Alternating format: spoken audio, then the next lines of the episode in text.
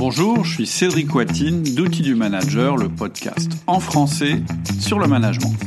Aujourd'hui, je reçois Pierre Morkens, entrepreneur et conférencier humaniste, spécialiste du cerveau. Pierre a développé une quinzaine d'entreprises. C'est lui qui est derrière la reprise de Villevorde il y a 15 ans et il a fondé en 2008 l'Institut du neurocognitivisme. Pierre fait 120 conférences par an. Sa double expérience et compétences en fait une personne passionnante à écouter. On a discuté pendant une heure et j'espère que vous prendrez autant de plaisir que moi à nous écouter.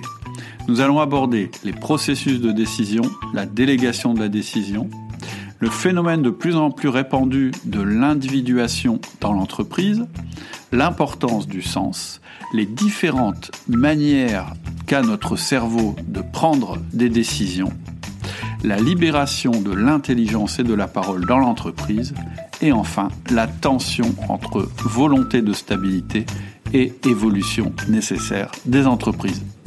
Vous verrez que son approche est absolument complémentaire à celle d'outils du manager. Je pense en particulier à la dernière formation sur la prise de décision. Voilà, j'espère que vous allez vous régaler autant que moi et je vous donne rendez-vous à la fin du podcast. Bonjour Pierre. Bonjour. Comment allez-vous? Mais je vais bien, je suis heureux d'être là avec vous. Bah, Très très heureux de vous rencontrer aussi. En fait, euh, c'est un de nos auditeurs, plusieurs de nos auditeurs, euh, qui nous ont conseillé de vous rencontrer. Ah bon? Donc, euh, Sympa. ce, qui, ce qui pourrait être sympa pour commencer, c'est que vous nous expliquiez un petit peu qui vous êtes, euh, quelles sont vos activités, vos publications, bref, que- quel est votre job en général. Oui, d'accord. Bah, écoutez, d'abord, euh, je pourrais dire que j'ai été chef d'entreprise pendant quand même une trentaine d'années. J'ai créé pas mal d'entreprises, une quinzaine à peu près. Ah oui, Et euh, des petites, des moyennes, au début des toutes petites, puis des moyennes, des grosses internationales, essentiellement dans la conception et la distribution de mobilier de bureau sur le plan européen. Et euh, mes dernières grandes expériences passionnantes étaient lorsque j'ai repris les usines de Renault Villevorde. En 97, euh, cette usine a fermé brutalement ses portes et il y avait 3100 personnes euh, sur le carreau. Et donc, euh, deux ans après, euh, cette usine a été, au fond, transmise à des entrepreneurs qui étaient prêts à créer des centaines d'emplois, ce que j'ai fait.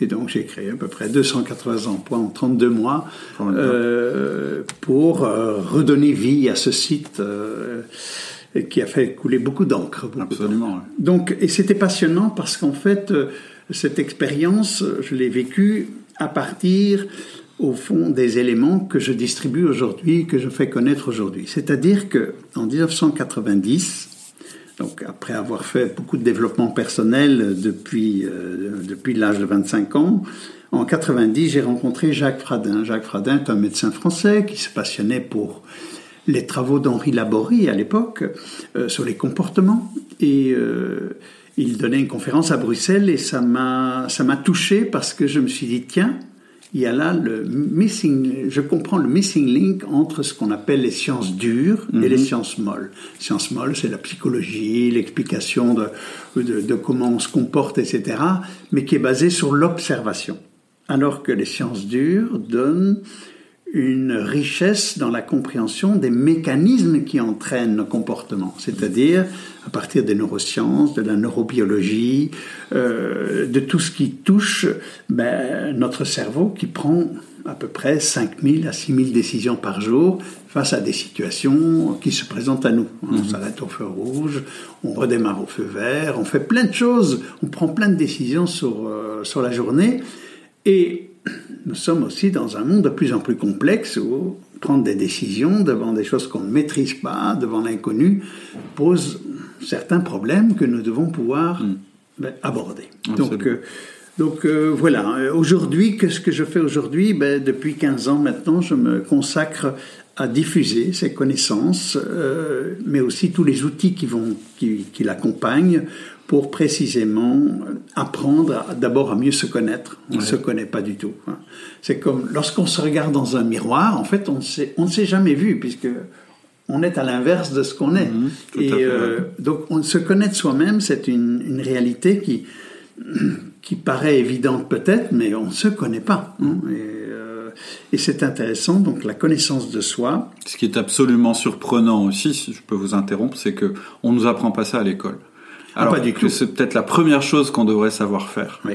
C'est à s'analyser et à se comprendre, parce que c'est peut-être plus facile quand on est jeune que quand on agit. C'est-à-dire que oui, euh, dans la jeunesse, le cerveau est très très très plastique et donc il apprend beaucoup. Et c'est d'ailleurs, vous soulevez un point, c'est que à côté de euh, l'association du neurocognitivisme, j'ai aussi créé deux associations pour former les éducateurs et les professeurs. D'accord. Donc en Belgique, ça s'appelle Learn to Be. Et on forme à peu près 1500 enseignants par an ah, à toutes ces connaissances. Mm. Et en France, on a démarré il y a trois ans et on c'est déjà, euh, on peut déjà compter en centaines par an et ça va ah. bientôt se multiplier dans certaines académies hein, qui sont très friandes de nos approches et de euh, et des outils qu'on transmet aux, professeurs. Ah, Donc, je suis pas étonné. Vous mm. touchez bien la notion d'éducation. Mm.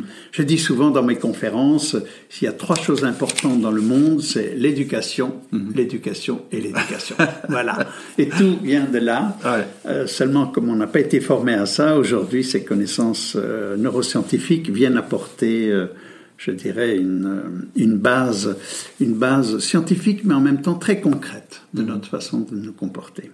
Donc voilà, aujourd'hui, depuis 15 ans, je me consacre à ça. Je fais, je donne énormément de conférences, à peu près 120, 130 par an. Ah oui, grosse euh, activité. Oui, oui, oui, oui, dans, aussi bien dans les entreprises, pour sensibiliser les gens à, à la connaissance de soi, à l'ouverture à ce monde. Euh, que parfois le soir dans certaines écoles pour les parents, ou alors je suis expert APM, expert germe. Mhm. Donc euh, voilà, je suis bien occupé bon. pendant mon année. Mais plus d'activités euh, entrepreneuriales. Mais j'ai encore des entreprises, j'ai encore des entreprises, mais qui sont gérées par d'autres. Et donc voilà, je, disons. Vous avez su déléguer. Oui, disons que j'ai 5 à un à peu près 5% de mon temps qui est consacré à ces entreprises, essentiellement dans les conseils d'administration. D'accord, ok. Très très intéressant. Donc je reste lié ouais, mais et passionné. Bah, pour nous, c'est très très intéressant en tant que manager ou chef d'entreprise d'avoir quelqu'un qui est justement qui a la, double la double expérience et la double compétence. C'est toujours intéressant. Voilà. Et donc, ce que vous, le, si j'ai bien compris hein, en regardant, puisqu'on se connaît pas, hein, c'est la première fois qu'on se rencontre. D'accord. Et, en regardant votre site, vous parlez de neurocognitivisme, c'est oui. ça? Est-ce que vous pourriez en gros dire Voilà ce que c'est. Alors, d'abord, euh, c'est le nom que j'ai donné à l'association. Donc, nous sommes une association loi 1901. C'était une volonté de ma part parce que je considère que ce qu'on transmet fait partie du patrimoine de l'humanité. Et donc, on a appelé ça l'Institut du neurocognitivisme. Alors, le neurocognitivisme, comme vous le sentez bien, il y a deux mots juxtaposés. Il y a neuro, hein, neurosciences, neurobiologie. C'est tout l'aspect, euh, je dirais, scientifique qui explique euh, les processus d'apprentissage, les processus de connaissance. Et le cognitivisme, cognitivisme vient du mot cognitif, c'est-à-dire de la connaissance, hein, mm-hmm. du savoir. Et euh, nous abordons non pas simplement le savoir et le savoir-faire, mais aussi le savoir-être. Et donc ça, c'est tout l'intérêt de, de l'approche, c'est comprendre comment on fonctionne, pourquoi on bug, euh, pourquoi on se plante, mais aussi pourquoi on réussit, etc. etc. D'accord, ok. C'est un peu l'aspect général de, de l'approche. D'accord. Et euh, vous disiez que, alors je sais plus si on était déjà en, dans l'interview ou avant, vous disiez que le, métier de manager avait pas mal évolué ces dernières années en disant le monde se, devient plus complexe, etc. etc. C'est quoi votre vision euh? En fait, vous avez peut-être déjà entendu parler, ou les auditeurs, du monde VUCA ou VICA. Hein. Le monde VICA, c'est quoi? Le monde est volatile, d'accord, incertain, d'accord, complexe et ambigu. Mhm. Donc, nous sommes dans un monde VICA ou VUCA en anglais, euh, uncertain. Et euh, ce monde-là, euh, il est apparu assez récemment quand même, hein, mhm. parce que les choses vont très très vite. Alors, il y a trois grands paradigmes qui m'intéressent dans ce mot-là et en même temps que je vais prolonger. le mot complexe. Le mot complexe. Le monde est de plus en plus complexe et ça va à une vitesse qu'on n'imagine pas. Hein. Mm-hmm. Il faut savoir que les connaissances mondiales, les découvertes mondiales, les connaissances mondiales se multiplient aujourd'hui par deux tous les sept ans. Mm. Donc, imaginez, 7 plus 7 plus 7 plus 7, ça fait en 28 ans, on va multiplier les connaissances par 16. Mm. Donc, nous sommes dans un monde où tout va très très très très vite, et dans ce monde-là, ben, on peut ou s'y retrouver ou alors perdre la boule. Hein. Complètement. Donc euh, c'est ce qui peut entraîner beaucoup d'anxiété, euh, euh, de conflits, d'incompréhension. Et en même temps, en même temps, c'est un monde qui nous enrichit sur le monde dans lequel on vit, sur la connaissance de soi, sur la découverte. Donc face à cela, euh, il, y a, il y a des choix de société à faire. Mhm. Des choix de société, entre autres l'éducation, on vient d'en parler. Euh, face à la complexité, il y a encore deux autres grands paradigmes que j'aime vraiment euh, noter et mettre en avant. C'est que plus la complexité est grande, et ça, ça intéresse particulièrement les sociétés, les entreprises, plus le monde est complexe, plus nous devons en fait, travailler, nous sommes en interdépendance. On dépend des autres. Il n'y a plus aujourd'hui aucun chef d'entreprise, aucune personne au monde qui peut dire je suis universel, j'ai une connaissance universelle, mmh, mmh. parce que le monde va très vite. Et c'est ce qui implique, la notion d'interdépendance implique le fait de travailler ensemble. Mhm. Et pour travailler ensemble, il faut certaines qualités. Hein. Bon, on parle beaucoup d'intelligence collective, de co-construction, de coopétition, le co-working, etc. Et euh, ça a vraiment du sens dans un monde complexe. La seule chose, c'est pour que ça réussisse, ben, il faut d'abord se connaître, connaître ses capacités et ses limites, accepter que l'autre est divers, différents. Et donc la connaissance de soi et la connaissance de l'autre sont devenus des ingrédients indispensables. C'est pour ça que, comme vous le dites, euh, l'éducation ne nous a pas du tout préparés à ça. Mm-hmm.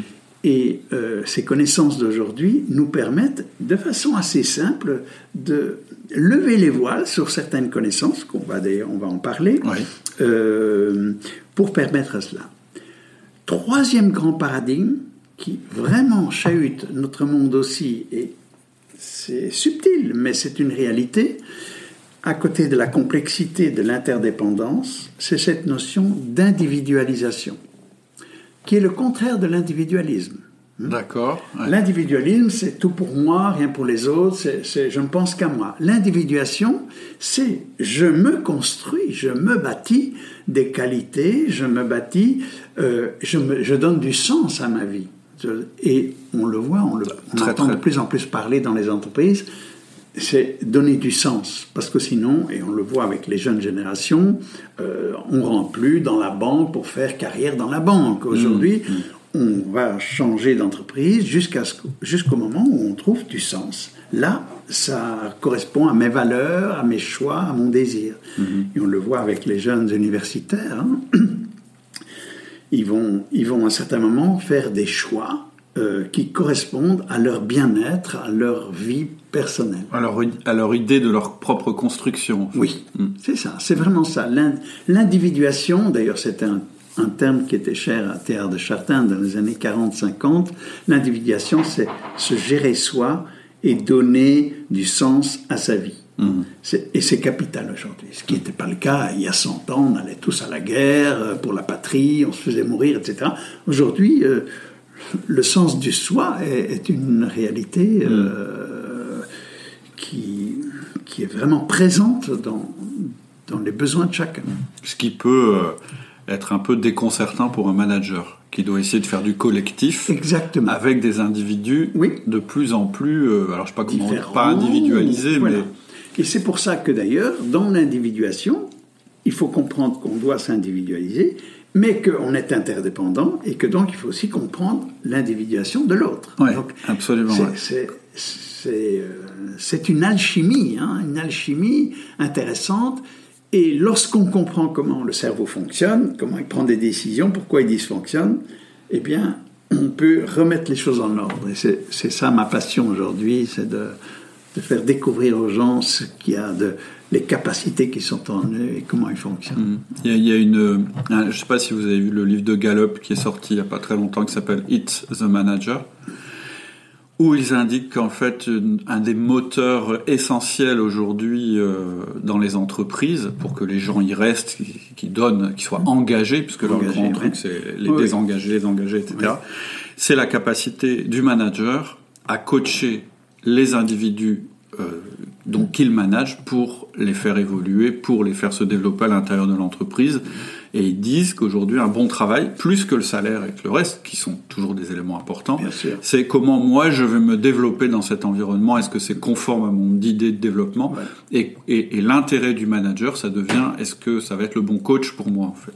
C'est quand même un gros changement ah, dans le métier du manager. Radical. C'est-à-dire c'est plus le chef. C'est plus le chef. celui qui c'est celui qui, subsidiaire, en subsidiarité, donne le goût aux autres de, de mm. faire et d'accomplir. Ouais. Ce qui est une ah mission passionnante pour les managers, soit dit en ah. passant. Il faut juste savoir le faire. Il faut savoir le faire et il faut, il faut bien connaître ses propres limites aussi et savoir euh, développer certaines qualités. Tout à fait.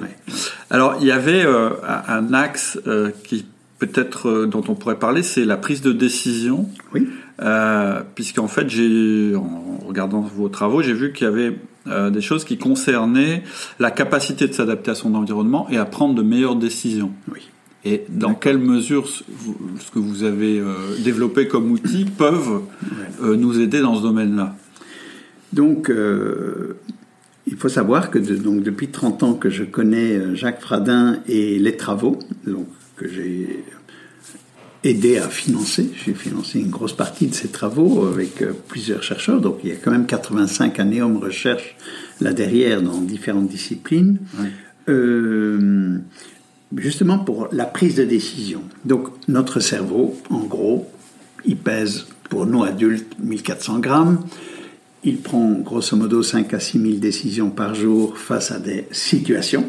La plupart d'entre elles sont simples. C'est c'est notre savoir, notre savoir-faire qui nous fait prendre des décisions sans même devoir réfléchir parce qu'on connaît la chose. Et puis nous sommes confrontés dans le monde complexe de plus en plus à des décisions à prendre où on n'a pas vraiment toute la maîtrise, toute la connaissance de l'environnement. Et euh, c'est pour ça que il faut comprendre que les décisions dans notre cerveau se prennent à travers on a appelé ça quatre gouvernances. C'est comme si on avait quatre mhm. pilotes dans l'avion. Hein. Euh, il y a le côté, ce qu'on appelle souvent reptilien, qui a des bases très, euh, très basiques. Le reptilien prend des décisions pour vivre et survivre. Il a besoin de manger, de dormir, etc. Et il nous rappelle qu'il faut faire ça. Et puis il a une deuxième capacité, c'est que c'est lui qui perçoit tout de suite un danger, un danger pour notre survie. Donc euh, ce qui nous permet, et c'est les travaux d'Henri Laborie, de fuir, de mm. lutter ou de s'inhiber, se cacher mm. pour éviter. Mm. C'est très basique. Puis il y a ce qu'on appelle un deuxième organe de décision qui s'appelle le centre grégaire, le, euh, le côté grégaire euh, qui est né avec les premiers mammifères qui lui a comme but en fait de trouver sa place dans la hiérarchie. Pour les animaux euh, qui vivent en troupeau, en meute, ben, chaque animal a sa place, sa fonction, il est plus ou moins dominant, plus ou moins soumis, mais tout ça s'arrange entre eux et chacun a sa place. Mhm. Chez l'humain, c'est là que c'est le centre qui va se former, entre autres dans les dix premières années de la vie euh, de l'enfant, c'est le centre de la confiance en soi. Hein avoir confiance en soi. On peut avoir trop peu confiance en soi, être un peu soumis, trop confiance en soi, devenir un peu dominant, manipulateur. Donc tout ça, ça a été étudié, on a des outils pour ça, on a une connaissance là-dessus, et c'est intéressant, c'est passionnant. Alors, on a un troisième centre de décision qui est très important, qui, prend, qui en prend beaucoup, euh, c'est ce qu'on appelle le, mode limbique, si vous voulez, le, la gouvernance émotionnelle, hein, où, nous prenons, nous stockons quoi Nos connaissances, nos savoirs, nos savoir-faire, nos compétences, enfin, tout ce qui fait que nous pouvons prendre des milliers de décisions rapidement grâce à notre, nos apprentissages. Mais là aussi se stockent nos fausses croyances, nos idées, nos préjugés, nos certitudes, qui vont et qui peuvent, à certains moments, former je dirais, euh, être des blocages dans nos décisions, parce mhm. que ça va nous coincer. Et euh, c'est là aussi qu'on stocke nos émotions, nos motivations. Et puis nous avons ce qu'on appelle le néocortex préfrontal qui est derrière le front, qui est une partie du cerveau qui est déjà présente à la naissance, mais qui va biologiquement se développer jusqu'à l'âge de 25 ans, grosso modo, euh, qui est le siège de notre capacité à penser out of the box, si on veut mhm. dire ainsi. Donc à penser autrement. Et cette partie du cerveau est capitale parce que c'est à partir d'elle qu'on apprend. Mhm. L'apprentissage passe d'abord par le néocortex pour s'insérer ensuite dans le mode limbique. Et dans un monde complexe, puisqu'on y revient, dans un monde complexe, il est nécessaire d'utiliser son cortex préfrontal de plus en plus mhm. euh, pour gérer les situations complexes et difficiles. Il a des qualités que le mode automatique n'a pas. Mhm. Et pourtant, le mode automatique est bien utile puisqu'il est, il aime les, routines, il aime les habitudes. Et heureusement, face à un feu rouge, il vaut mieux avoir de bonnes routines.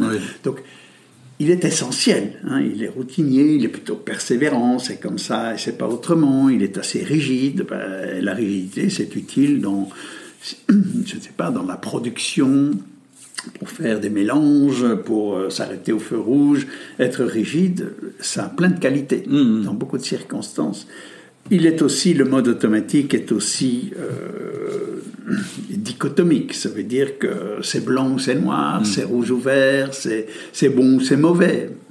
C'est la notion du jugement qui est utile et qu'on utilise tous les jours. Il a aussi des certitudes.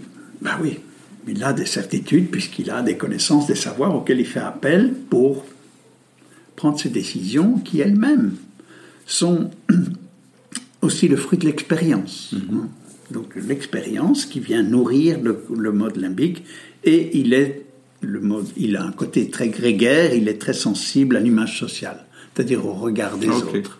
Au regard le regard des autres nous fait parfois prendre des décisions qui sont pas vraiment celles qu'on aurait voulu prendre, mais on aime bien faire partie du groupe, du clan, euh, on, le voit. Pression hein. sociale. Et, ça peut nous mener à prendre de mauvaises décisions parce que parce qu'on suit, on suit le groupe alors que parfois il faut savoir prendre d'autres décisions. Ça, c'est le mode limbique, le mode automatique, le mode qui est utile dans des milliers de décisions par jour, mais non utile et absolument incompétent face à la complexité, face à la nouveauté, face à l'inconnu. Et c'est là qu'on peut, on peut parler de l'usage de son cortex préfrontal, néocortex préfrontal, qui est à l'avant du cerveau, et qui lui a les six dimensions complètement à l'opposé du mode automatique. Il est curieux par nature, et la curiosité, elle est déjà présente à la naissance du bébé. C'est sa plus grande capacité. C'est magnifique. La curiosité d'un enfant, c'est vraiment la richesse de base qui lui permet de s'épanouir. C'est par là qu'il va apprendre, c'est par là qu'il va vous dire à papa et à maman pourquoi, pourquoi, pourquoi. Mhm. Et ces pourquoi sont d'une richesse colossale parce que c'est là qu'il va apprendre. Donc, la curiosité, pour nous, chefs d'entreprise, pour nous, managers, pour nous, n'importe dans la société, c'est faire quoi? C'est faire de la maïotique. C'est faire ce que Socrate faisait il y a 2500 ans, c'est poser des questions lorsque quelqu'un vient chez vous avec un problème, euh, peu importe, une machine qui est en panne ou peu importe, le manager aurait une tendance à lever euh, les manches et aller réparer la chose. Non. Euh, ce n'est pas lui rendre service, ce n'est pas l'aider à réfléchir, à comprendre, à vouloir aller plus loin et à grandir. Et c'est pour ça que apprendre à poser des questions ouvrantes, ça veut hmm. dire quoi? Une question ouvrante, c'est poser une question à l'autre pour qu'il soit obligé de sortir de son mode automatique pour en hmm. fait aller plus loin dans sa réflexion, hmm. dans sa pensée. Ce hmm. Hein. C'est pas la même chose. On parle souvent de questions euh, euh, fermées, questions ouvertes. C'est pas encore, c'est pas du tout la même chose. Une question fermée, on le sait bien, c'est oui ou non, c'est blanc ou vert, blanc ou noir, etc. Une question ouverte, elle est intéressante à la poser aux gens lorsque, aux personnes, aux collaborateurs, lorsqu'ils viennent chez vous avec un problème, mm. poser une question ouverte, c'est en fait lui permettre de parler du problème.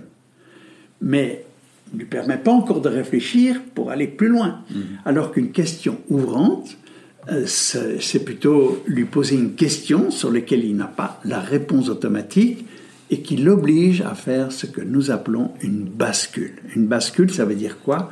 C'est de basculer de son mode automatique vers son mode adaptatif.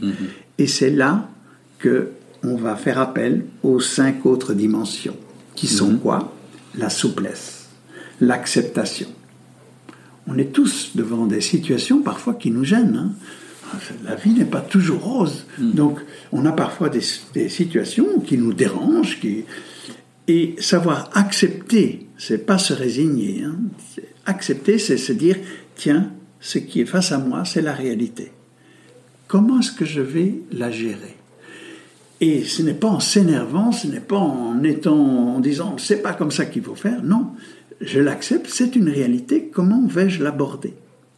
Ce qui veut dire que en étant curieux et en étant souple, en acceptant la situation telle qu'elle est, je vais rester serein. Et ça, c'est une grande dimension pour le manager. Un manager qui est serein, il va en fait utiliser toutes les capacités de son cortex préfrontal, qui va permettre de faire quoi? De passer dans la troisième dimension du cortex préfrontal, c'est quoi? Mais au lieu d'être dans la dichotomie, noir-blanc, il va rentrer dans la nuance, arriver à nuancer les choses. C'est vrai qu'apparemment cette situation me dérange. N'y a-t-il pas un avantage Déjà, ça c'est un outil fabuleux. Lorsqu'on se sent stressé, énervé, angoissé, tiens, dans cette situation, n'y a-t-il pas, ne fût-ce qu'un avantage Et ça nous fait basculer. Ou une opportunité. Oui, une opportunité, un avantage. Une, euh, c'est vrai que ça me dérange, mais au fond, il y a peut-être une idée là derrière. Il y a peut-être quelque chose. Les grandes inventions ont souvent été le fruit d'une remise en question. Ah, un avantage. Et alors, en fait, notre cortex préfrontal, s'ouvre et il rentre dans la quatrième dimension, dans la quatrième dimension, qui est la prise de recul. Je prends du recul sur la situation. Je suis souvent le nez dans le guidon, collé dans la colle. Prendre du recul me permet de voir les choses d'un peu plus haut, de ne pas voir que l'événement, mais aussi ce qui est connexe, ce qui est annexe à l'événement. Et me rendre compte que, en fait, tout ça est multifactoriel. Et en le faisant ainsi, on prend du recul. D'ailleurs, je le dis souvent dans mes conférences, quand je, je forme des chefs d'entreprise, etc. Je leur dis, écoutez, quand vous avez des grandes décisions à prendre, je vous donne un conseil. Ne la prenez pas tout de suite, laissez passer une nuit. Vous savez, le, Oui. le, le- le dicton qui dit la nuit porte conseil est une réalité neurobiologique. Oui, oui, oui. Pendant la nuit, notre cortex préfrontal, il revoit, il revisite les choses. Nous, on dort, mais lui, il revisite les choses. Et tout le monde, d'ailleurs, n'importe qui peut l'affirmer, on s'est tous levés parfois le matin avec la solution à un problème de la veille. À- à- à- Après avoir creusé en général dans tous les sens, j'avais lu un livre qui s'appelle Le principe de l'étincelle. Je sais pas si vous l'avez. On m'en a parlé, oui, je ne l'ai pas lu. Où en fait, euh, on cherche, on cherche, on se cogne sur les murs, etc. Et ce travail est nécessaire. Mais surtout, ce qui est nécessaire à un moment, c'est de tout arrêter Voilà, et de faire une activité différente. automatique, etc. Et souvent, et ça peut être le lendemain, hop, la solution Voilà. euh, apparaît. Comme Pourquoi si ça avait travaillé tout seul. Exactement. Mais il y a eu le travail avant. Il y a eu il y a l'analyse, eu un il y a eu la- travail, il y a eu un travail, exactement. Il y a eu, euh, euh, ça a gambergé dans, Ouais, ouais, dans- ouais. mais ça a gambergé surtout dans, voilà, dans les possibilités. Et puis le mode automatique s'en mêle et euh, il y a des confrontations entre les deux. euh, et puis euh, la nuit, tout se repose et le cortex préfrontal vient vous donner le matin un eureka ou Hmm. ça peut être dans la journée aussi, bien sûr. Et, Très et ça, c'est vraiment la, la quatrième dimension de- de- du cortex préfrontal, c'est cette, les prises de recul qui permet, et alors, d'avoir l'intuition qui est la cinquième dimension, ou la réflexion, euh, la réflexion euh, intelligente, ça peut être le bon sens, ça peut être l'intuition, qui est capital. D'ailleurs, Harvard a fait des études là-dessus. A fait des études sur euh, un nombre de chefs d'entreprise très analytiques et un nombre de chefs d'entreprise plutôt intuitifs. Ok. Et les intuitifs avaient de bien meilleurs résultats. Pourquoi? Parce que ça ne veut pas dire que les intuitifs n'analysaient pas les choses. Ils font des analyses, mais ils voient plus loin. Ils ne s'arrêtent pas à l'analyse qui est souvent l'analyse du passé. hein. Alors que l'intui- l'intuition va nous donner une vision d'avenir avec des changements possibles, va donner une vision plus créative, Mhm. alors que l'analytique va rester sur des chiffres, des connaissances, et va rester sur un, sur un même memento, Hmm. Sur une grille. une grille, euh, voilà, euh, qui n'est pas actualisée avec le futur. Hmm. Et donc, euh, et la sixième dimension, c'est bien sûr, euh, après la prise de décision, ben, c'est de pouvoir assumer cette décision. Oui. hein. C'est donc d'être très individuel, hein, hein, avoir de l'individuation. C'est le contraire de ce qu'on appellerait le côté grégaire. Mhm. Ben, prenons la crise de 2008, Mhm. hein, la crise financière mondiale, catastrophique. quand même, hein. ouais, ouais. Mais on peut expliquer ça justement par ces- cette dernière dimension. hein. Euh, Qu'est-ce qui s'est passé? Bon, ben, il y avait le subprimes aux États-Unis qui ont été basés sur quoi? Ben, Je prête pour euh, construire des maisons et vous ne devez rembourser que plus tard parce que de toute façon, votre maison vaudra 20% de plus dans 3, 4, 5, 6 ans. Et donc, euh, qu'est-ce qui se passe? Construction, construction. Et puis, au moment où il faut commencer à payer le loyer, ben, il n'y a plus d'argent. Et donc, la faillite totale du système. Que s'est-il passé? Quelques banquiers ont misé là-dessus en Amérique. Et donc, qu'est-ce qu'on a vu leurs actions grandir? Tous les autres banquiers du monde ont commencé à se dire tiens mais euh, c'est intéressant on va on va se mêler dans tout ça jusqu'au moment où il y a eu la chute. Et là tout le monde a été pris. Donc plutôt que d'être d'avoir de l'individuation dans sa, sa décision un banquier aurait pu se dire oui ben ok à court terme c'est peut-être vrai mais à long terme est-ce que ça tient la route? Non non. On s'est tous engouffrés et pour faire la même chose que les autres. Et donc la crise. Donc le problème de savoir s'individualiser est important.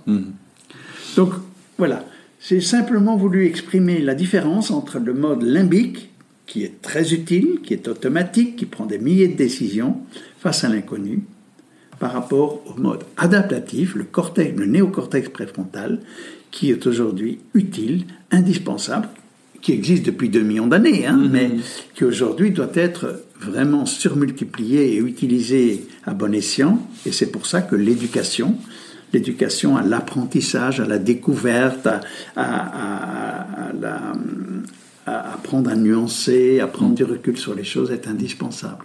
Et ça, c'est vraiment le cœur de nos travaux. Ce que j'ai entendu aussi dans ce que vous avez dit, c'est qu'effectivement, quand un collaborateur vient avec un problème, parce que c'est une source d'information pour vous, le fait qu'il ait détecté un problème, d'éviter de rentrer dans le mécanisme où tout de suite on essaye de résoudre le problème à sa place. C'est une première chose. Moi, je dis souvent la question, c'est ah bon alors comment tu vas faire maintenant Au lieu de lui résoudre son problème, je lui demande comment il va faire. Après, ça peut être l'accompagnement dans la réflexion, en ayant un jeu de questions à poser, etc. Et ce qui est important, je pense, dans ce que vous avez dit aussi, c'est le temps. C'est-à-dire se dire oui, mais pour prendre la bonne décision, il faut prendre du temps. Et donc du temps, il faut en avoir pour y réfléchir, etc., etc. Alors, souvent cette question du temps est posée. Et moi je dirais la chose suivante, c'est que lorsque lorsqu'on on- fait cette fameuse bascule, alors qui prend peut-être quelques secondes, parfois, euh, parfois, parfois quelques minutes, avec certains exercices, parce qu'on a, on a développé pas mal d'exercices là-dessus. Euh, vous êtes là, je prends un exemple. Euh, L'ouvrier arrive chez vous et dit j'ai un problème, etc., etc. Bon. Euh, bon, on élimine la solution, on le fait soi-même, on pose des questions, etc. Mais euh, on se dit, tiens, il faut, il faut du temps pour avoir la bonne solution. Moi, je dirais, il faut pas, c'est pas le temps qu'il faut, c'est la capacité à rester serein et écouter son mode préfrontal. Parfois, ça peut durer un jour, parfois, ça prend exactement 5 secondes, euh, parfois une minute.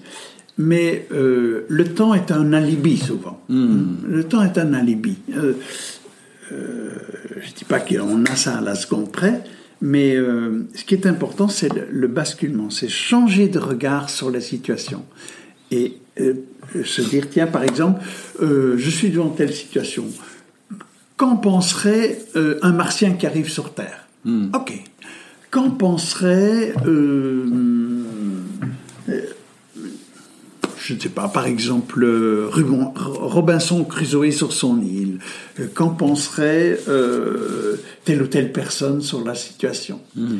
Et on se met en fait, on, change de regard sur la situation. Hmm. On se met à un autre emplacement. Qu'en penserait un physicien? Qu'en penserait ceci? Et euh, rien qu'en se mettant à la place d'un autre, on va déjà voir la situation différemment. Mm-hmm. Qu'en penserait Nelson Mandela hein, mm. en prison ou, un, migrant au milieu de la Méditerranée sur un dinghy qui est en train de se dégonfler? Mm. Waouh, quoi. Ça fait changer le regard sur la situation. Mm. Ça nous permet de prendre soit du recul, de l'ouverture, et ça donne parfois des bonnes idées et des solutions. Donc le temps, alors forcément il faut du temps, mais, mais c'est trop souvent pris comme un alibi. D'accord, c'est intéressant. Ok. Euh, on a parlé donc de l'adaptation à l'environnement, la prise de décision. Est-ce que euh, vous avez aussi des choses à dire sur la manière On, a, un peu évoqué déjà l'individuation qui peut nous aider à diriger nos collaborateurs.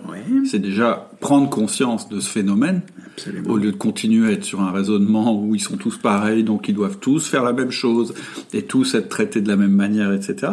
Qu'est-ce qui peut, dans, dans, dans, les recherches que vous avez faites, les outils que vous avez trouvés, nous aider à mieux diriger nos collaborateurs? À part juste la conscience qu'on ne peut plus les diriger comme avant. Alors, euh, D'abord, le mot diriger, il faut voir comment on ah. l'entend. Hein. si, si, diriger, c'est le sachant qui dit vous faites ça, vous faites ça et ça, euh, alors ça, ça passe plus. Ça peut être montrer la direction, hein, quand on dirige quelqu'un, on lui montre une direction. Voilà, exactement. Donc c'est le voir autrement. Alors, euh, euh, mes expériences de chef d'entreprise, puisque au moment où j'ai repris Villevorde, quand même, bon, c'était il y a 20 ans maintenant, mais ça a été une expérience absolument exceptionnelle, parce que pendant trois ans, j'ai quand même embauché à peu près 280 personnes, et, et il a fallu à partir d'une toute petite équipe, faire grandir les choses. Euh, moi, je dirais, euh, enfin, j'ai un principe lorsque je parle aux chefs d'entreprise qui sont confrontés à la transformation, parce qu'au fond, on parle de transformation partout aujourd'hui. Je leur ai dit, écoutez, moi, j'ai quatre piliers à la transformation. La première, c'est libérer l'intelligence de chacun. Hmm. Libérer. Et là, c'est souvent une bonne conférence de sensibilisation sur ce qu'on vient de dire, euh, mm. avec plein d'exemples, avec plein d'outils. Comment déjà faire prendre conscience aux gens de la capacité gigantesque qu'ils ont en eux et des freins qu'ils ont en eux qui empêchent cette capacité de se développer et comment on déconstruit les freins. Ça, on a plein d'outils pour ça. Donc les freins, c'est nos biais cognitifs, nos fausses croyances, nos idées, nos préjugés. Tout ça peut se déconstruire assez rapidement avec certains outils de bascule mentale. Donc, un, libérons l'intelligence. C'est ce que j'ai fait avec Renaud Villevorde. Vous savez, quand vous, vous, prenez en une fois, euh, vous engagez 100 euh, personnes sur 6 mois, et il faut, il faut, il faut arriver à, à les mettre dans un, pas dans un nouveau moule, mais dans une, nouvelle façon de penser. Donc, euh, leur faire découvrir la richesse de leur cerveau par des mots simples, compréhensibles par un enfant de 12 ans, mais en même temps très riche, hein, ce qu'on est en train de faire, mais là c'est avec, euh, avec des mots seulement, euh, libérer l'intelligence. Puis je dis, ce qui est important pour diriger, c'est libérer la parole. Or ça, souvent, il y a une peur des chefs d'entreprise, hein, je dirais, ben, Libérer la parole, c'est permettre aux gens de dire ce qui va, ce qui ne va pas, ce qui dysfonctionne, de poser des questions qui euh, sont parfois dérangeantes, euh, d'arriver avec des idées nouvelles. Mm. Donc, et là, il y a toute une. On peut avoir peur d'ouvrir la boîte de Pandore, en fait. C'est exactement la boîte de Pandore. Mm. Euh, et donc, ça fait souvent peur en disant Ouh là là, avec quoi est-ce qu'ils vont arriver? Eh bien, non. C'est précisément en libérant la parole, mais avec une façon de faire assez.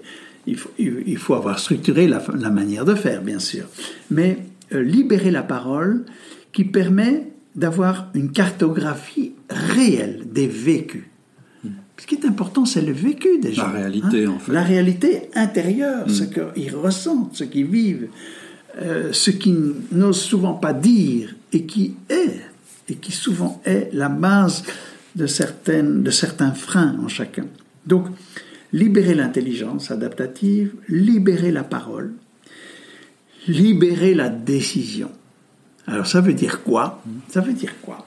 C'est que si on veut responsabiliser les gens, parce qu'au fond c'est ça, une, entreprise qui marche, c'est une, une entreprise responsabilisante. Et chacun à son niveau, hein, ça pas de... Chacun à son niveau. Quand quelqu'un a un cœur de fonction, il a une fonction, un cœur de fonction, il lui faut, donc ça veut dire qu'il a automatiquement une responsabilité liée à cela. Il faut aussi lui donner les moyens de son action, c'est-à-dire le pouvoir de décider en fonction, en fonction de sa responsabilité. Mm. Hein. et pas plus que sa responsabilité, mm. ni moins, de façon à ce qu'il se sente reconnu. Mm. La reconnaissance, la reconnaissance, c'est j'ai une responsabilité et je peux, je peux prendre des décisions dans le cadre de ma responsabilité. Et donc là, il y a plein d'outils en biosystémique qu'on a développés au cours de nos recherches qui permettent cela.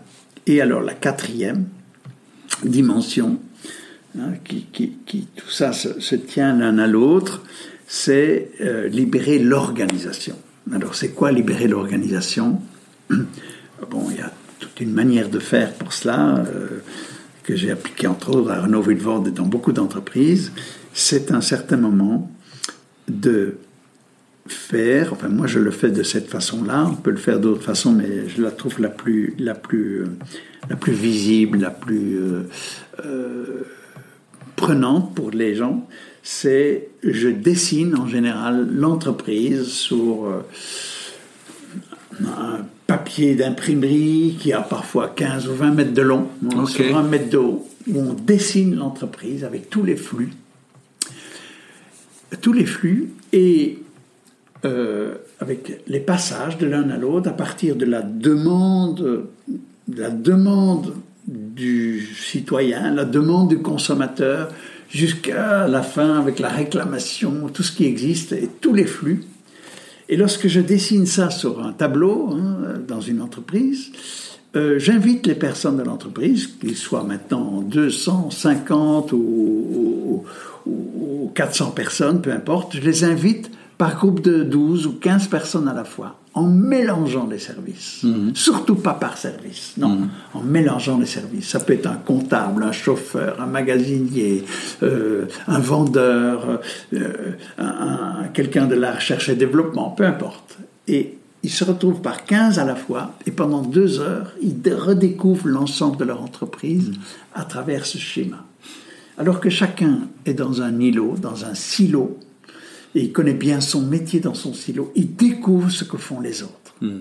Et il découvre l'importance de son silo dans l'ensemble. Et c'est là qu'on décloisonne l'entreprise. Hmm, hmm. Et c'est là qu'on donne du sens. Donc j'arrive à l'individuation.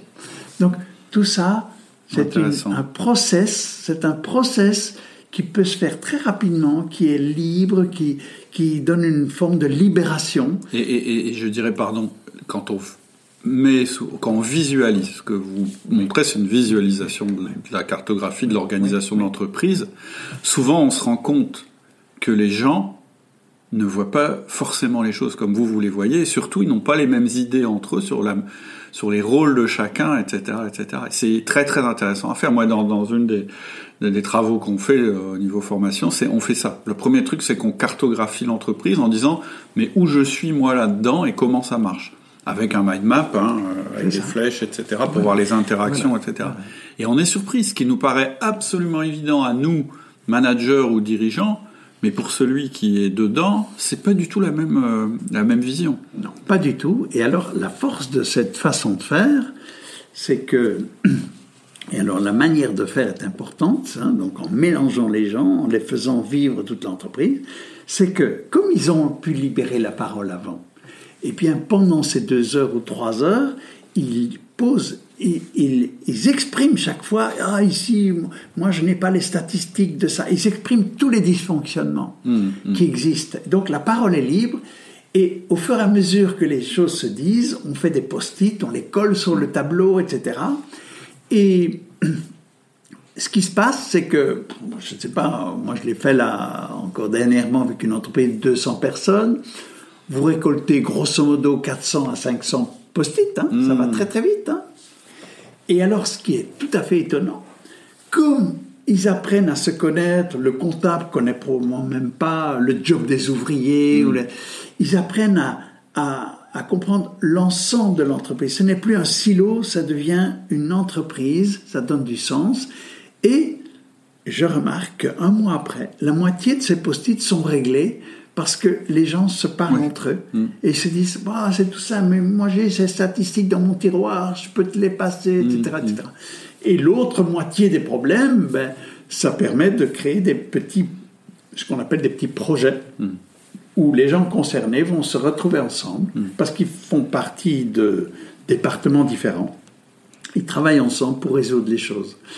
Et alors, ce qui est étonnant, c'est que souvent, quand je, je, fais ce travail, il y a des cadres qui viennent me voir après en me disant Waouh, incroyable je, je, suis depuis 10 ans dans l'entreprise, 8 ans dans l'entreprise, mmh. je ne savais pas qu'on faisait tout ça. Des cadres, hein, des cadres. Donc, fou. Ils rentrent chez eux, ils rentrent chez eux, ils sont, ils sont fiers de faire partie de cette entreprise. Mmh. Mmh.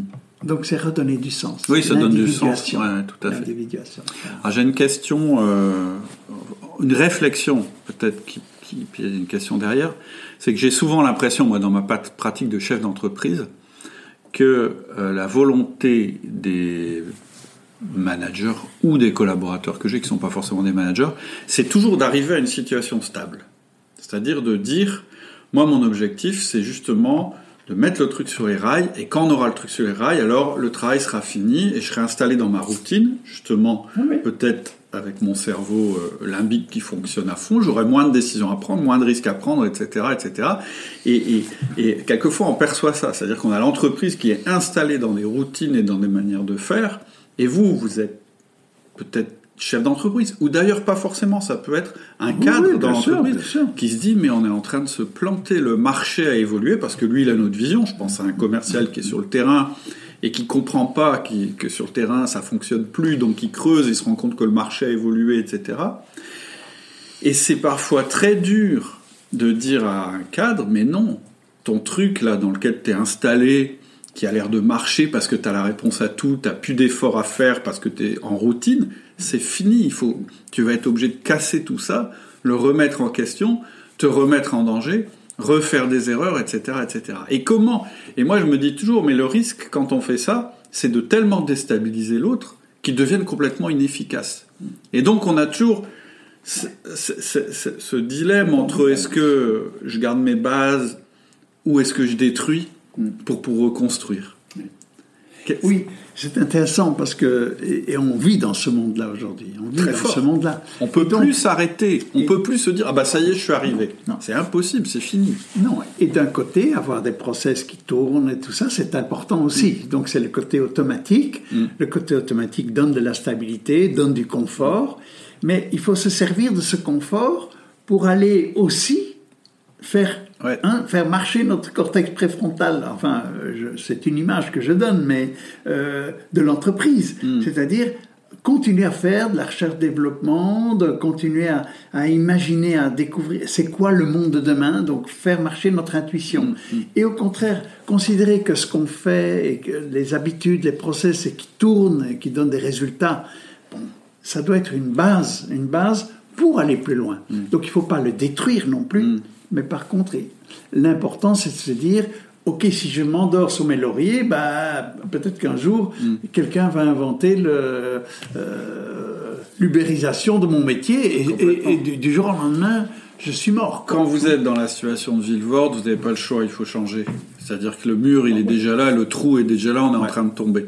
Quand vous êtes dans le confort d'une entreprise qui fonctionne bien depuis longtemps, c'est plus dur. Un peu, ce que vous me disiez sur la personne, moi je le vois sur l'entreprise. C'est-à-dire que l'entreprise, c'est pareil elle a des systèmes qui fonctionnent en permanence, et c'est très bien, parce que c'est ce qui lui donne... Elle se demande pas si au feu rouge on passe ou on passe pas, comme un être humain. Mais le danger, c'est que ça prenne 100% voilà. des routines de l'entreprise. Et, et, moi, je dis, euh, enfin, une façon de voir les choses, c'est de dire, on doit avoir des routines pour 80% des situations, et des êtres humains pour 20% où les routines fonctionnent pas. Il faut être capable de violer la routine. Et plus on viole une routine, plus ça veut dire que ça y est, elle est. On parle de processus dans l'entreprise. Plus on viole le processus, plus il est obsolète et plus il faut en mettre un autre en place. Mais c'est pas toujours évident. Quelquefois, vous avez l'impression, en tant que chef d'entreprise ou de manager, de casser.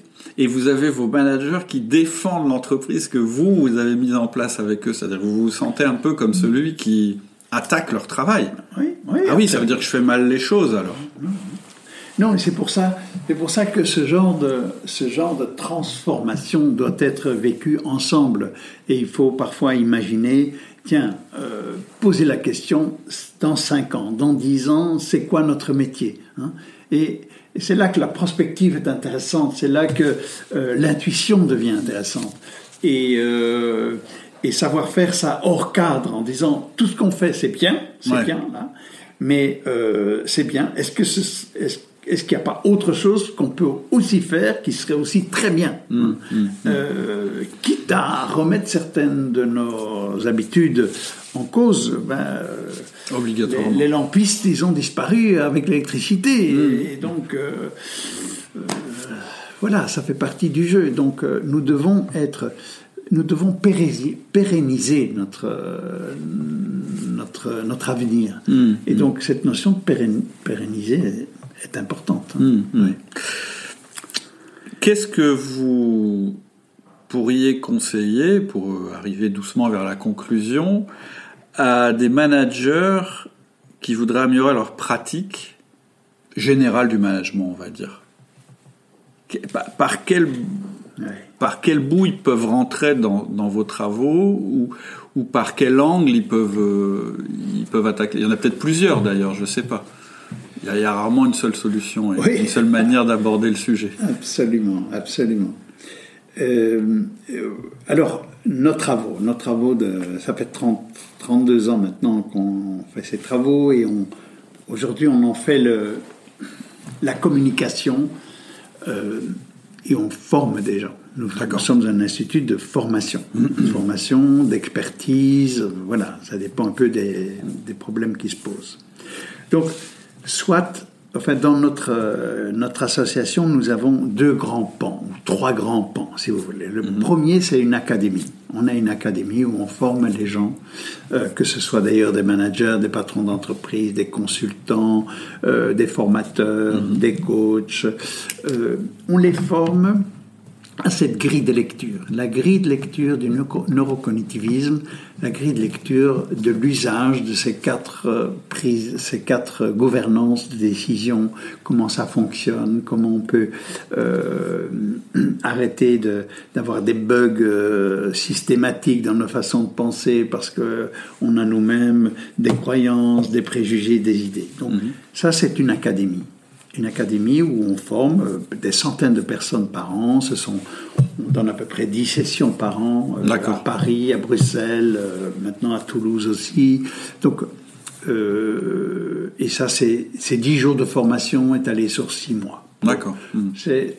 C'est très léger pour avoir énormément de connaissances et d'outils en peu de, peu de temps, hein, parce que 10 jours, c'est peu. Hein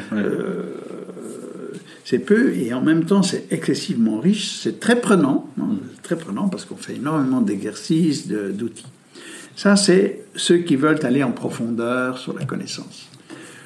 Ce que nous faisons dans le deuxième euh, cercle, deuxième pilier de notre association, c'est que nous donnons des formations courtes, ou des, euh, c'est beaucoup des ateliers, hein, des, je dirais des, des, ateliers ou des formations de deux jours, trois jours, un jour, peu importe, euh, dans les entreprises sur des sujets bien déterminés, comme par exemple cette notion de bascule. Comment mm. apprendre à lâcher prise, comment euh, faire fonctionner notre cortex préfrontal, comment travailler sur les motivations, sur l'engagement, hein, parce que les motivations, c'est quelque chose d'important. Euh, il y a des motivations intrinsèques, extrinsèques, c'est pas du tout la même chose.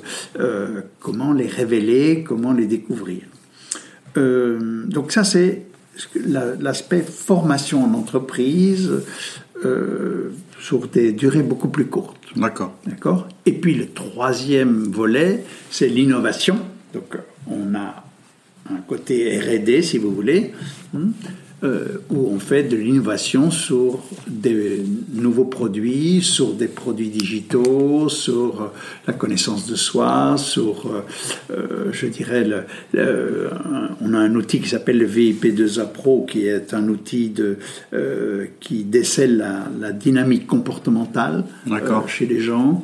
ah oui, on parlait un petit peu du, parce que quand on a en introduction, je vous parlais du disque qu'on utilise de temps en temps et vous, avez, vous m'avez parlé de ce, modèle qui est beaucoup plus complexe, plus complet probablement. Oui, c'est ça. Oui, le disque est basé sur euh, les travaux jungiens à mhm. l'époque. Euh, les neurosciences n'existaient pas. Mhm. Et aujourd'hui, euh, le VIP2A Pro, qui est un, outil de, alors, je ne vais pas dire de personnalité, on, parle plus de dynamique comportementale. qui permet de, de faire la, ça c'est important, la compréhension euh, de nos motivations. On a tous des motivations. Hein. Tout le mm. monde a des motivations dans la vie. La seule chose qui est importante à, faire, la distinction, c'est entre ce qu'on appelle les motivations intrinsèques et extrinsèques. Intrinsèques, ce sont des motivations. Euh, alors là, je fais appel à la neurobiologie. Euh, les motivations intrinsèques se forment dans le cerveau. Ce sont des circuits neuronaux qui sont des autoroutes du plaisir euh, qu'on garde jusqu'à 120 ans, mhm. euh, qui sont basés sur ce qu'on appelle l'empreinte biologique. Il se passe dans les premiers mois de la vie de nourrisson, les premières années en tout cas. Et ça sont des motivations excessivement puissantes, mhm. excessivement puissantes, et euh, qui n'ont pas besoin d'encouragement, qui n'ont pas besoin de résultats pour rester fixes en soi. On les garde et même si on n'a pas le résultat, on est persévérant, on trouve du plaisir à le faire. Hmm. C'est ce qui nous ressource profondément. D'accord. Et ça, lorsqu'un manager connaît les ressources, les, motivations intrinsèques, d'abord les siennes, puis celles de ses, euh, de ses collaborateurs, eh bien, c'est d'affecter certaines tâches qui correspondent, qui correspondent à ça. Et nous le savons, si on a 25% de son temps qui est accordé à ces tâches euh, qui touchent nos motivations profondes, eh bien, on est heureux, quoi. On, a, waouh, quoi. On a 25%. C'est intéressant. ouais.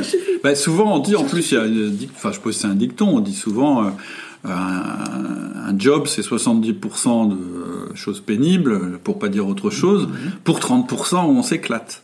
Donc c'est voilà, ben, on n'est pas loin de souvent ça. Mais c'est une réalité biologique. Et donc, euh, comprendre les motivations intrinsèques et savoir les distinguer, parce que c'est ça l'important, c'est de savoir les distinguer des motivations extrinsèques. Et les extrinsèques, ce sont aussi des motivations qu'on en soit, mais qui viennent essentiellement de notre éducation. Ce sont des choses qui sont venues de l'extérieur, extrinsèques. Hmm. Par c'est bien de faire ça, c'est chouette, de, je veux ressembler à mon oncle, je sais si je veux gagner beaucoup d'argent. Ce sont, ce sont des motivations qui nous viennent avec la découverte du monde, l'apprentissage, mais qui sont pas vraiment le cœur de notre, notre être profond. Hmm. Hmm. Alors, ça peut être des motivations intéressantes, ce sont aussi des moteurs dans la vie, mais, mais pour rester des moteurs, il faut des conditions. Et les conditions, c'est soit avoir des résultats dans ce qu'on fait, soit être encouragé, Hmm. soit euh, euh, recevoir de la reconnaissance, Valoriser, ouais. valoriser. Mhm. Et si c'est pas valorisé, et, euh, on finit par s'en détacher. Hmm. Ou alors, l'autre extrême, l'autre extrême qui est importante et qui touche beaucoup de gens dans le travail, c'est que on y est tellement attaché à ces motivations extrinsèques qu'on se donne, on se donne toujours plus, toujours plus. On en veut toujours plus de reconnaissance, Mm, mm. plus de, de- et, et on se- ce qui entraîne, ce qui entraîne quasi la plupart de tous les burn-out. Les burn-out proviennent de l'hyper-investissement émotionnel qui est basé sur des motivations extrinsèques. Extrinsèque, parce qu'on n'est pas dans sa zone Ouais, ouais. de... de- Et donc, c'est pour cela que l'ensemble des questionnaires est important. Beaucoup de questionnaires vous demandent est-ce que vous préférez ça ou ça, ça ou ça? Alors, les réponses que les gens donnent sont des réponses vraies au moment T. Ouais. Donc, c'est la personne.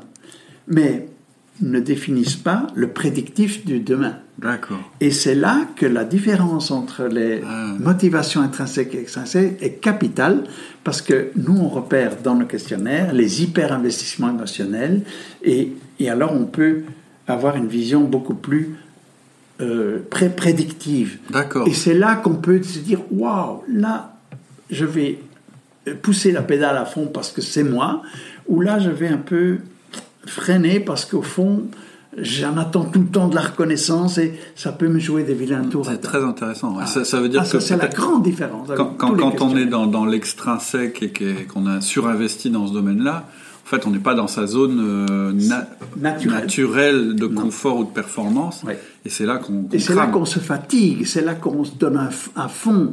Et, et- et d'ailleurs, souvent, les managers me le disent, euh, ou même les patrons d'entreprise, lorsque je donne ces conférences ou ces, ces ateliers à l'APM ou ailleurs, lorsqu'ils découvrent ce système, ils disent Ah, celui-là, il a fait un burn-out. Ouais, ouais. Je ne le voyais pas venir. Eh ben Ouais. non, parce qu'il se donne à fond. Et donc, quand quelqu'un se donne à fond dans quelque chose sur ses motivations extrinsèques, ben, on croit que vraiment il est passionné, mais en fait, il attend une reconnaissance infinie. Et Oui, c'est oui. jamais assez bien. euh, Il faut toujours faire mieux. Et ça peut, ça peut et un expliquer. jour, c'est. Euh, Tout à fait. Et la limite de compétence dont on parle parfois dans les entreprises. Si vous mettez quelqu'un Ben, voilà. où il va pouvoir euh, ne jouer que sur ses motivations extrinsèques, vous le brûlez. C'est pas une question de compétence. Exactement, Mm. on le brûle. Et donc, ça, c'est une différence essentielle Ça- ça, qui est, qui est pense- est vécue dans le vide 2 Pro. D'accord. Et un manager, il peut connaître les propres, oui. ou, ou celles de ses collaborateurs parce que s'il a fait, s'il a fait le, S'il leur fait faire le test, oui, ouais, oui. oui, mais tout le monde gagne. Le test est à la base. Tout le monde y C'est un peu le, truc de. Gallup. Moi, je connais un peu Gallup. c'est aussi l'histoire du, du Strange Finder, c'est-à-dire trouver vos forces. Alors, Mm.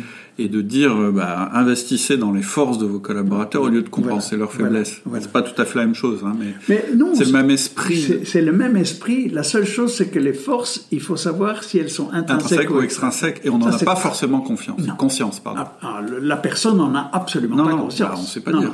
Moi, mon but dans la vie, c'est ça, mais est-ce que c'est le but que tu t'es fixé Est-ce que c'est, c'est- ça, fait, ça vient de toi ou ça vient de la pression Voilà. sociale ou tes Voilà, parents ou l'exemple? Très très intéressant. Ok, bah, hyper intéressant. Quand- comment on peut faire pour euh, vous contacter? Comment on peut faire pour vous retrouver si on a envie de creuser un des sujets? Moi là j'en vois un que j'ai envie de creuser. Euh, comment Plutôt sur LinkedIn Plutôt? Alors, euh, non, d'abord, le plus simple, c'est d'aller voir sur le site. euh, Oui. Alors le site c'est? C'est 3 fois W. Ouais. Neurocognitivisme sans le E, puisque c'est en anglais. Sans le dernier E. Com.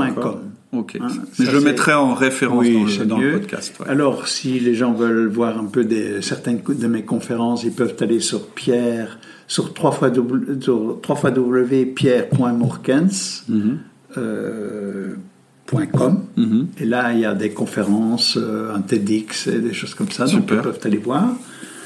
Euh, et puis, bon, LinkedIn, bien sûr, je suis sur LinkedIn aussi. euh, voilà. Les, les curieux peuvent aller voir. Et puis, Ben, moi, euh, je vais. Il y a deux, trois choses là qui m'ont interpellé. ouais. Merci beaucoup en tout cas pour, pour ce moment. Mais merci aussi parce que c'est chouette de pouvoir euh, ben l'exprimer comme ça devant un micro et de permettre à certaines personnes d'être sensibilisées ça marche. Et puis euh, voilà, n'hésitez pas à, pour aller plus loin, donc à aller sur les deux sites qu'on vient de citer et je vous mettrai euh, quelques détails en description du podcast. Merci beaucoup Pierre. Merci. Au revoir. Voilà, c'est tout pour aujourd'hui. J'espère que ça vous a plu. Et si c'est le cas, j'aimerais vous demander un petit geste. Vous savez peut-être que la notoriété d'outils du manager repose sur le bouche à oreille.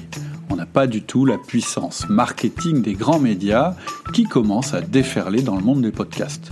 Ce déferlement réduit notre visibilité et notre chance de trouver de nouveaux auditeurs. Alors, pour nous rendre plus visibles, il n'y a qu'une seule chose à faire, indiquer que vous aimez ce que nous faisons. Pour cela, allez dans votre appli de podcast et mettez-nous la note maximale. Ce petit geste nous rendra plus visibles et contribuera à un management plus efficace et éthique dans nos entreprises. Merci beaucoup et à bientôt.